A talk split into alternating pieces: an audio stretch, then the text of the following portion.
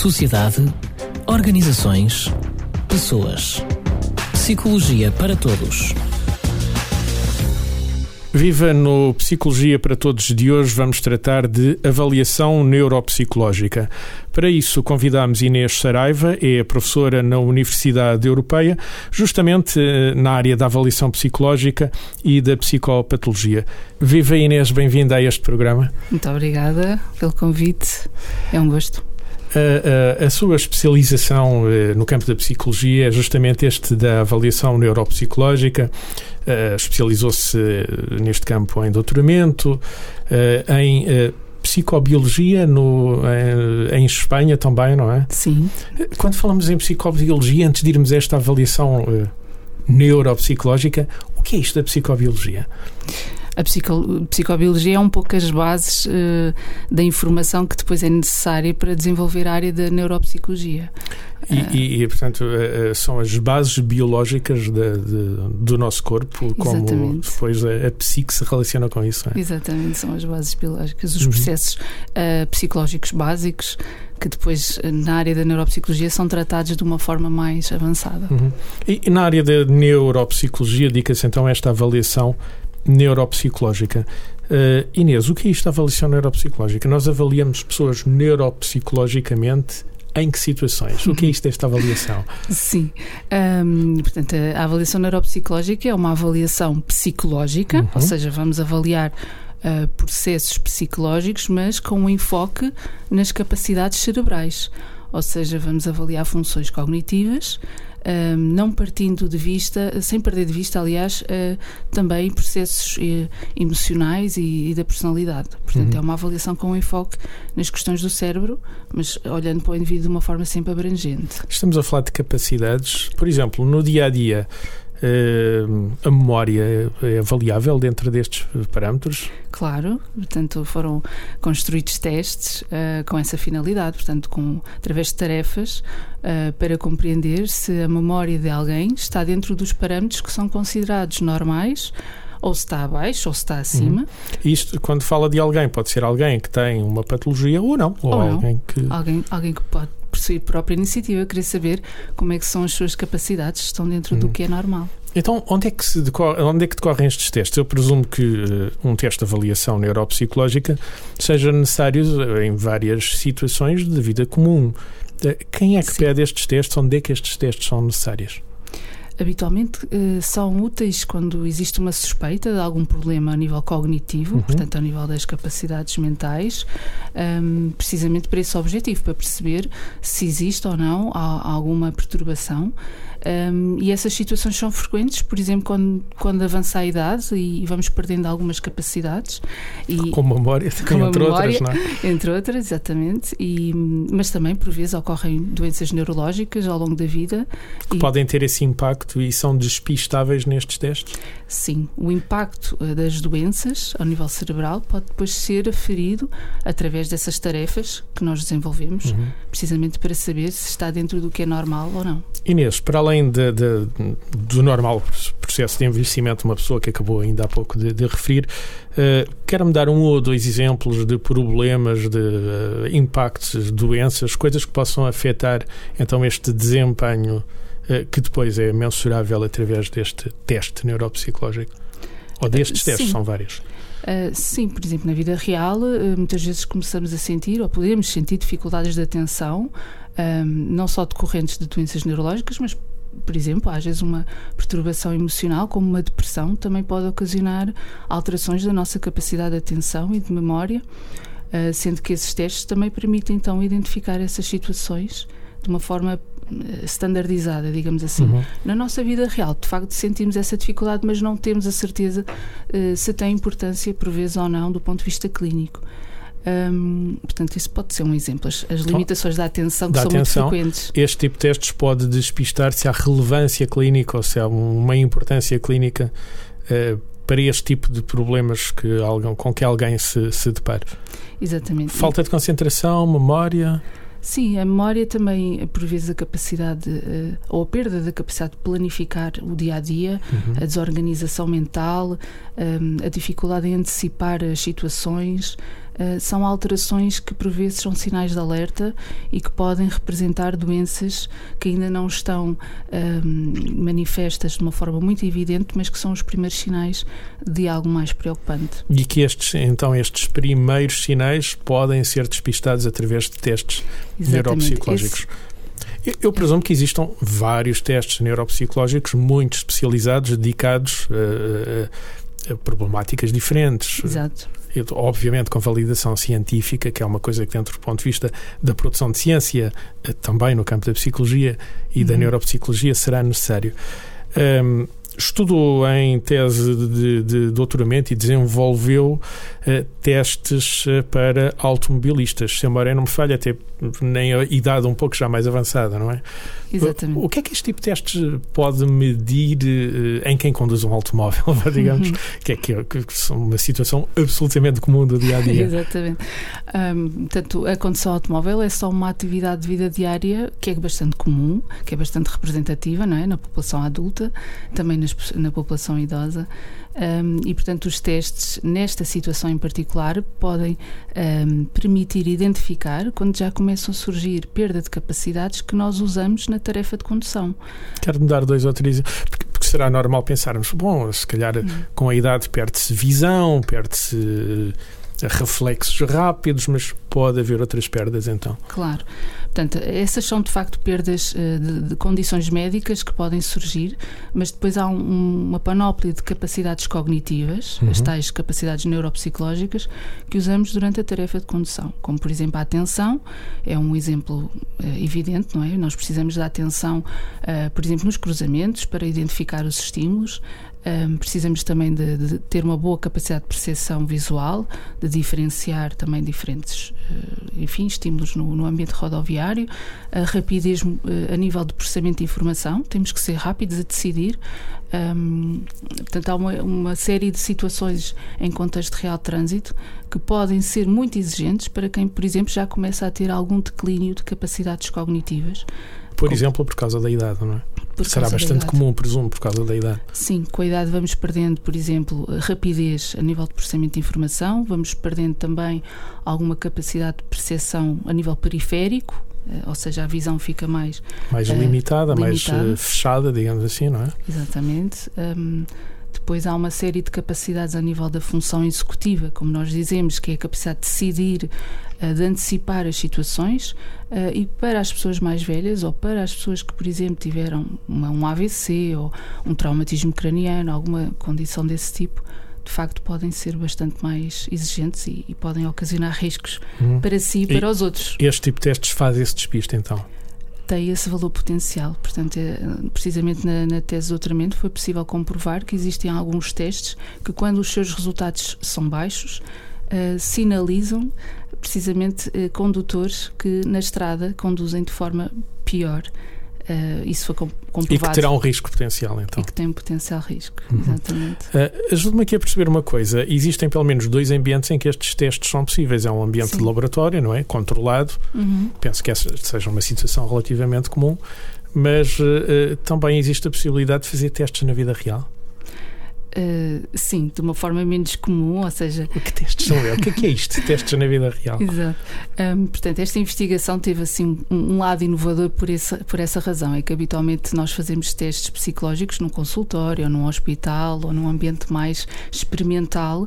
Um, e aqui houve essa preocupação de não só fazer nesse ambiente, mas também na vida real, precisamente para poder comparar se uma coisa corresponde à outra. E então fizemos testes em laboratório e fizemos uma prova de condução real uh, com os condutores idosos, neste caso, um, ehm, que foram avaliados num automóvel. Uh, com um examinador de condução que, bastante creditado e experiente nestas situações, um, ehm, que avaliou os condutores com uma grelha standardizada, ou seja, tudo uh, feito de uma forma uh, parametrizada científica. e científica, uhum. para garantir se, se existia ou não correspondência entre os resultados dos testes com o desempenho na vida real. Uhum. Exatamente. E havia essa correspondência? E, sim, em alguns, não em todos. Ou seja, havia alguns testes uh, que, que, eram de uso comum em psicologia para avaliar condutores e que não tinham validade, ou, ou seja, não, não havia correspondência entre os resultados de, nos testes e na vida real. Outros demonstraram que sim, que tinham um valor potencial muito, muito positivo, uh, precisamente para identificar os condutores que estavam em, men em, menos, em condições menos favoráveis para conduzir. Uhum. Então, esse teste na vida real pode ajudar a perceber uh, ou a validar quais são os testes de laboratório que efetivamente terão uh, um potencial de descobrir risco para uma determinada atividade. Exatamente. Neste caso, para a atividade de conduzir, neste caso específico. Sim, em contexto de investigação, porque depois na vida real não é execuível andarmos a avaliar todos os com, condutores com o instrutor ao lado. Daí a importância de fazer estes testes e descobrir por comparação Exatamente. quais deles têm então esse, esse potencial de detectar risco. Exatamente. Uhum. É, é, para um aluno de psicologia que gostasse de investigar esta área do conhecimento, uhum. o que é que a Inês recomendaria que se fizesse? Uma licenciatura em psicologia e depois? Eu, eu, penso que hoje em dia o mestrado é, é, realmente importante não é? para evoluir em termos académicos e para, para progredir não só em conhecimento, mas também para ganhar algumas capacidades a nível de investigação um, e eventualmente concorrer a alguma bolsa de investigação que pudesse possibilitar o, a concretização deste tipo de estudos. É uma área fascinante para estudar. Quer dizer, eu presumo que gosto dela, Sim. teria optado por outra. Sim, eu acho que é muito fascinante, mas muito desafiadora, porque a condução é uma tarefa muito complexa, que não é fácil pôr pessoas a conduzir na estrada, não é? Num ambiente de, de, de investigação, ou seja, isto uhum. foi tudo pessoas que uh, disponibilizaram-se para colaborar numa investigação desta e natureza. E haverá de criar todo um protocolo e treinar os próprios uh, examinadores, uh, enfim, para cumprirem esse protocolo, não é? Exato, o protocolo foi bastante exigente do ponto de vista prático, envolveu carros, seguros automóveis, Uh, envolveu o risco das pessoas que estavam dentro do carro, porque alguns condutores efetivamente não Tinham estavam em boas problemas. condições. e eu fui um de, das pessoas que estive em algumas situações, portanto, na parte de trás, e estava a pensar Me que, um é que ia bocadinho acontecer. medo em alguns casos. sim, efetivamente sim. Um, porque ah, esses condutores em particular já tinham um diagnóstico de demência e, portanto, eram, nós sabíamos que eram condutores que podiam representar um risco, uhum. embora o examinador não soubesse absolutamente nada sobre o, as pessoas avaliadas, precisamente para não condicionar. Para não haver essa contaminação, já um apriorismo do processo, de, do processo de avaliação. Sim, senhor.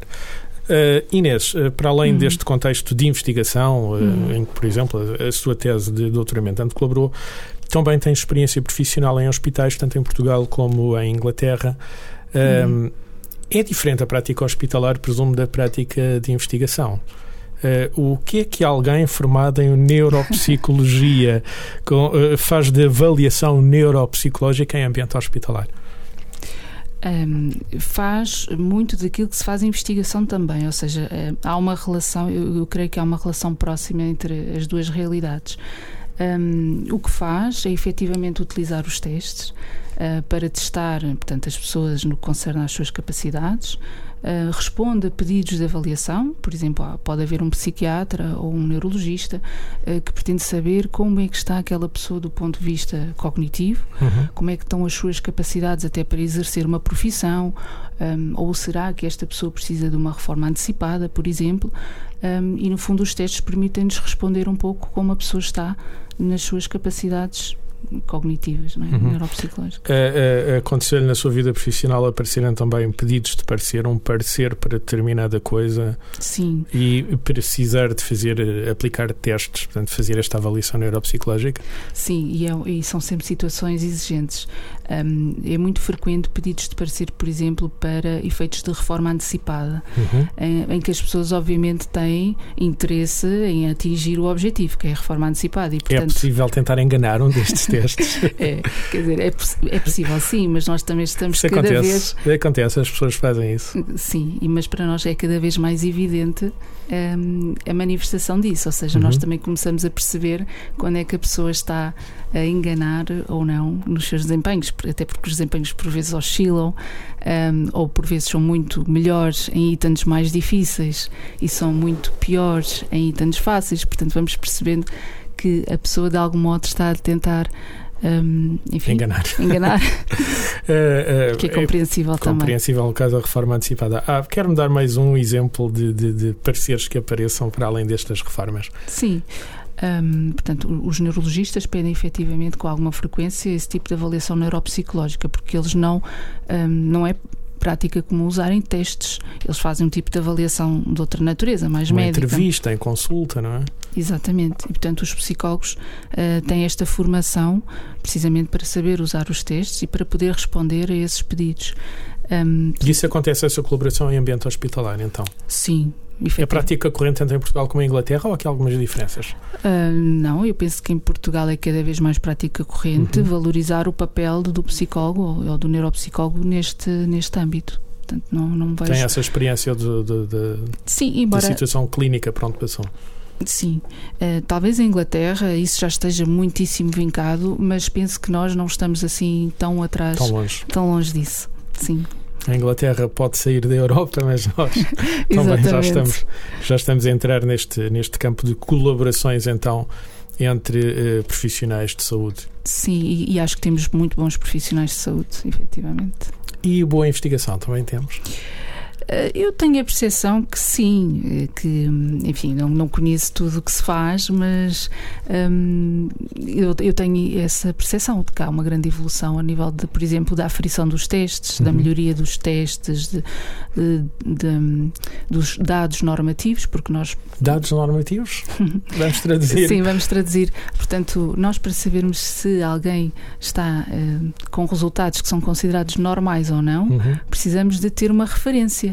Porque isso pode variar de população para população, de idade para idade, não é? Exatamente, e disse muito bem. Portanto, um dos critérios que é realmente importante aferir é a questão da idade, a questão da escolaridade e determinar os resultados com base um, nesses critérios, os critérios sociodemográficos. É muito importante. Uhum. Uh, uh, Inês, ajude-me aqui a perceber uma coisa que, que me disse no início da, da nossa conversa. Sim. Uh, parece óbvio que há aqui seja por causa de uma doença, seja por causa de um acidente, seja por causa da evolução natural da idade, é normal perdermos algumas capacidades uh, uh, neuropsicológicas, claro. da atenção, da memória, uh, da capacidade de foco, enfim, de, de, antecipar coisas por aí fora.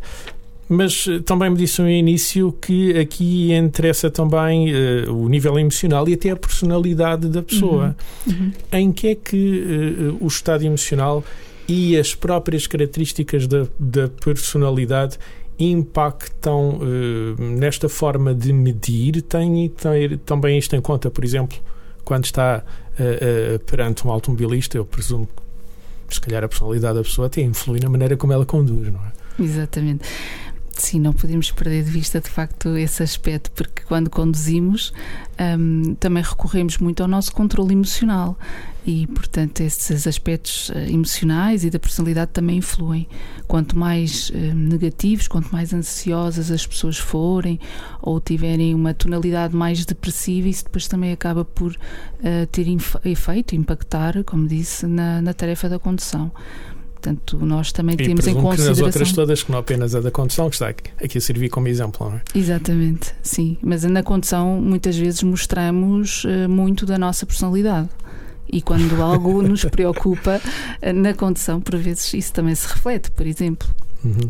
Isso quer dizer então que existem estes testes, estão parametrizados, como disse, uhum.